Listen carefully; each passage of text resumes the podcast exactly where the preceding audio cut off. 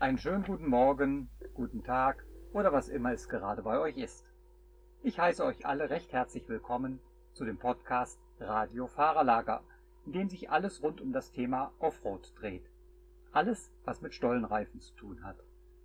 Wir befinden uns hier im Fahrerlager beim Auftakt der deutschen Enduro-Meisterschaft. Wir, das ist diesmal euer Moderator Robert Peiran und an meiner Seite sitzt hier Edward Hübner. Hallo. Und der soll sich jetzt erst einmal selbst vorstellen. Hallo, mein Name ist Edward Hübner, bin 33 Jahre alt, komme aus Penich und bin nun 15 Jahre mit Endurosport aktiv unterwegs. Was er jetzt nicht so gesagt hat, ist, dass er halt schon viermal deutscher Enduromeister war, ganz oft in der deutschen Nationalmannschaft gefahren ist bei den Six Days und da auch nicht so unerfolgreich war und im Moment auch einer der ganz wenigen Deutschen ist, die überhaupt regelmäßig an der Enduro-Weltmeisterschaft teilnehmen. Der Wettbewerb hier ist eigentlich rum und jeder ist am Zusammenpacken und auf dem Heimweg. Aber warum reden wir beide erst jetzt miteinander? Ja, warum reden wir erst jetzt miteinander? Wir hatten das schon länger ausgemacht. Normal wollten wir uns schon in, zum WM-Lauf in Italien treffen. Aber leider habe ich mich eine Woche vorneweg in Portugal beim ersten Weltmeisterschaftslauf ähm, verletzt, hat mir das Handgelenk gebrochen musste dann operiert werden und konnte somit in Italien nicht starten. Und jetzt war erst ja die nächste Gelegenheit, wo wir wieder zusammengekommen sind. Der Sport war ja nicht gerade freundlich zu deinem Körper. Die heftigsten Verletzungen hattest du schon hinter dir, unter anderem einen Sturz in Waldkappel, wo du um ein Haar auch deinen Fuß hättest verlieren können. Ja, genau. Also eigentlich habe ich mir noch nicht so viel gebrochen. Aber wenn ich mir was gebrochen habe, dann habe ich es auch gut gemeint mit meinem Körper. Ja, und der Sturz in Waldkappel war eigentlich ein ziemlich harmloser Sturz mit großen Folgen. Hat mir dann das Sprunggelenk gebrochen, Schienbein, Wadenbein und ja, hatte dann eine sehr, sehr lange Reha-Phase und ist immer noch nicht 100% oder wird auch nie wieder 100% werden, aber ich kann gut damit leben, kann den Sport weitermachen, kann so im Alltag alles machen und das ist, denke ich, gerade der wichtigste Punkt, das Schönste daran. Das heißt, das war zwar sportlich in dem Jahr dann ein Rückschlag und das Jahr drauf, aber danach bist du ja wieder voll zurückgekommen. Ja, genau. Also klar, 2016 war kein schönes Jahr, nachdem 2015 super lief, hatte ich 2016 mir auch viel vorgenommen. Erst war kleine andere Probleme, dann kam die Verletzung dazu, damit war das Jahr gelaufen. 2017 konnte ich erst, glaube ich, Mitte der Saison wieder einsteigen mit Fahren und das haben wir dann als, sage ich mal, als Aufbaujahr genommen oder überhaupt wieder Rhythmus zu finden oder zu schauen, geht es überhaupt wieder mit Fahren oder wird es überhaupt wieder besser und ja, und dann hatte ich 2018 oder hatte eine gute Vorbereitung nach, in das Jahr 2018 und konnte dann nochmal meinen vierten deutschen Meistertitel holen. Ich denke, nach so einer Verletzung war das schon ja, ein schöner, oder der schönste Moment oder überhaupt der schönste Titel von den Vieren, weil man hat eigentlich nicht damit gerechnet, dass man nach so einer Verletzung überhaupt das wieder schafft, auf dem Niveau zu fahren, wie es jetzt momentan geht. Besser geht immer, das ist klar, aber ich bin dennoch ganz zufrieden, was mein Körper jetzt momentan mir ermöglicht, dass ich das überhaupt noch so weitermachen kann.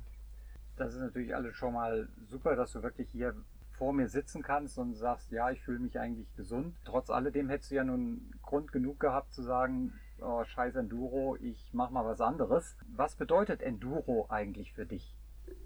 Ja, ob es jetzt rein das Enduro ist, es geht, denke ich, mehr ums Motorradfahren. Für mich ist das ein wichtiger Punkt in meinem Alltag. Ich habe unwahrscheinlich Spaß am Motorradfahren. Mir fehlt es, wenn ich 14 Tage nicht fahren kann.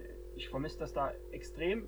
Und deswegen bin ich immer noch hier und ich habe noch Motivation, noch etwas weiterzumachen. Klar, ich bin jetzt 33 Jahre alt, aber ich habe noch Gefallen daran und hoffe, dass noch etwas nach vorn geht. Ich finde, man kann sich immer noch steigern. Man sieht es in der WM, das sind viele, die sind noch viel älter oder der jeden Begriff ist Antonio Caroli. Ich meine, der ist noch mal ein ganzes Stück älter und der kann immer noch Weltmeisterschaftsläufe gewinnen.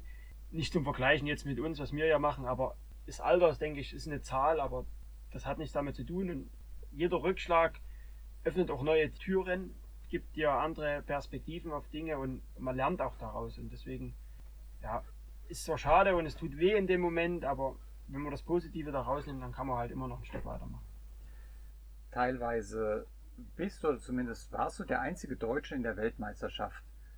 Was ist der Unterschied zwischen einem Weltmeisterschaftslauf und sowas wie hier in der deutschen Enduro-Meisterschaft? Und warum ist das ein so großer Sprung?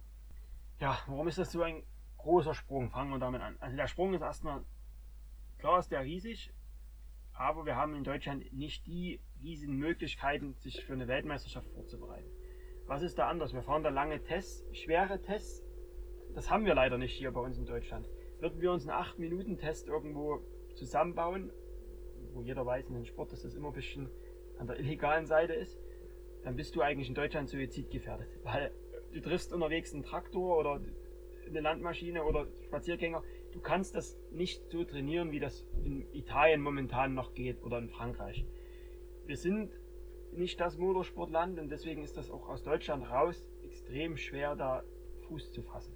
Dann gibt es ja noch ein anderes Thema, nämlich dass nicht jeder eben jeden Tag trainieren kann, sondern viele müssen auch noch Geld verdienen gehen.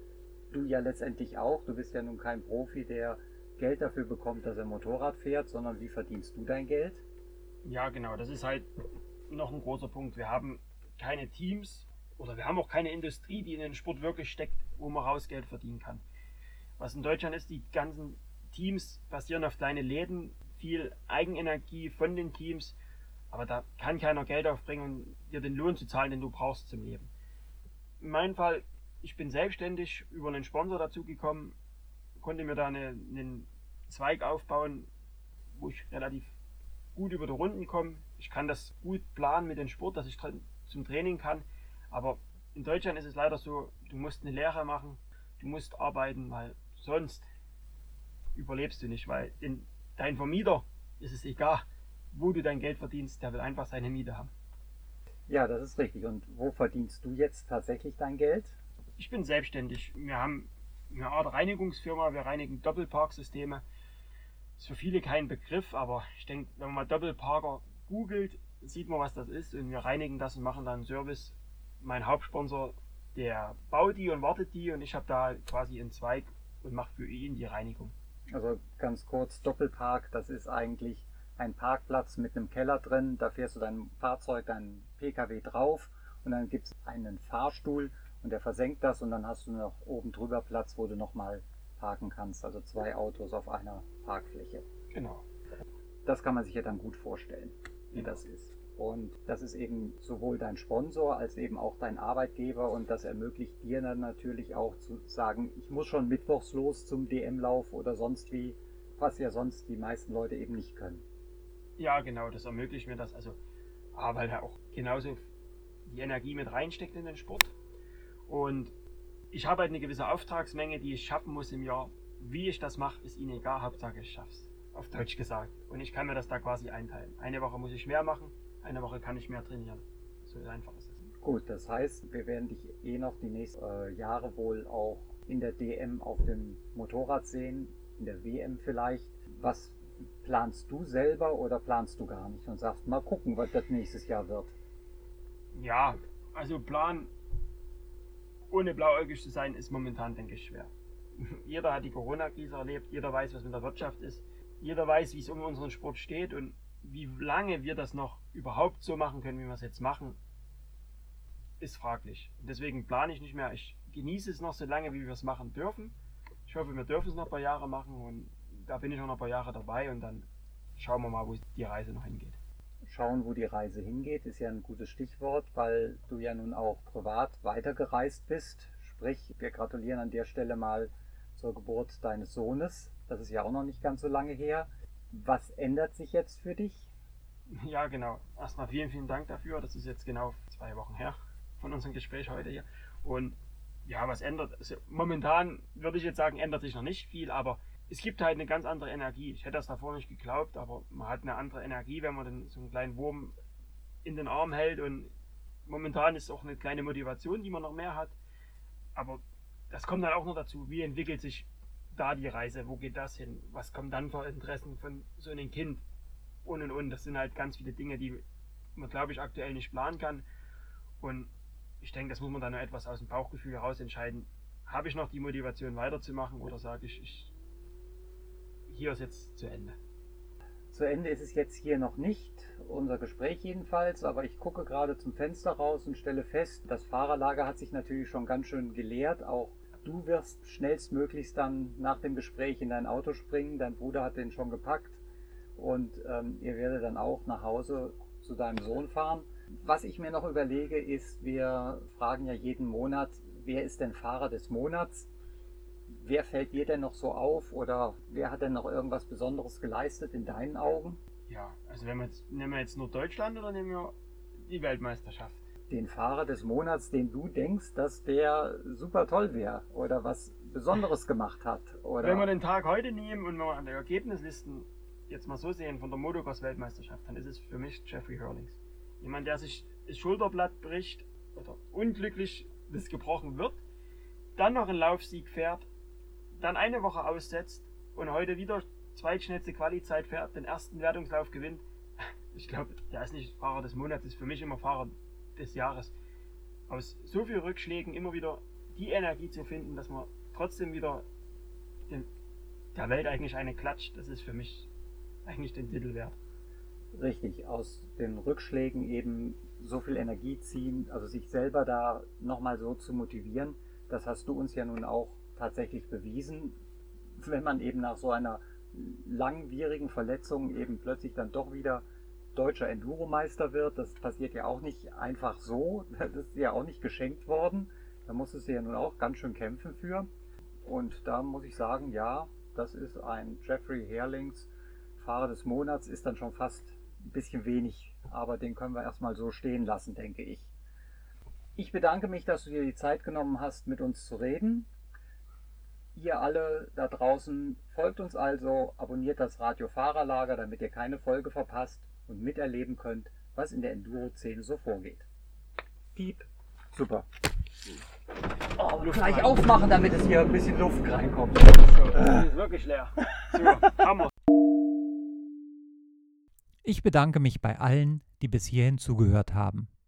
Leider war die Tonqualität in unserem improvisierten Tonstudio, nämlich in meinem Sprinter, nicht so gut und es wurde darin auch zunehmend heiß, weshalb wir anschließend als erstes Mal gleich die Tür aufgerissen haben. Um Eddie von der Meisterschaft vom Fahren nicht abzulenken, haben wir das Gespräch auf seinen Wunsch auch erst nach dem Wettbewerb geführt und hatten deshalb leider einige Störgeräusche rundrum, weil die Teams und die anderen Fahrer eingeräumt hatten und schon losgefahren sind. Aber ich fand, dass das Gespräch mit ihm so interessant war, dass es trotzdem und berechtigterweise seinen Weg in unser Radiofahrerlager gefunden hat. Doch ich habe daraus gelernt und beim nächsten Mal gibt es dann unseren Podcast wieder in gewohnter Klangqualität. Bis dahin bedanke ich mich recht herzlich fürs Zuhören und wünsche euch allen eine gute Fahrt, wo immer es hingeht.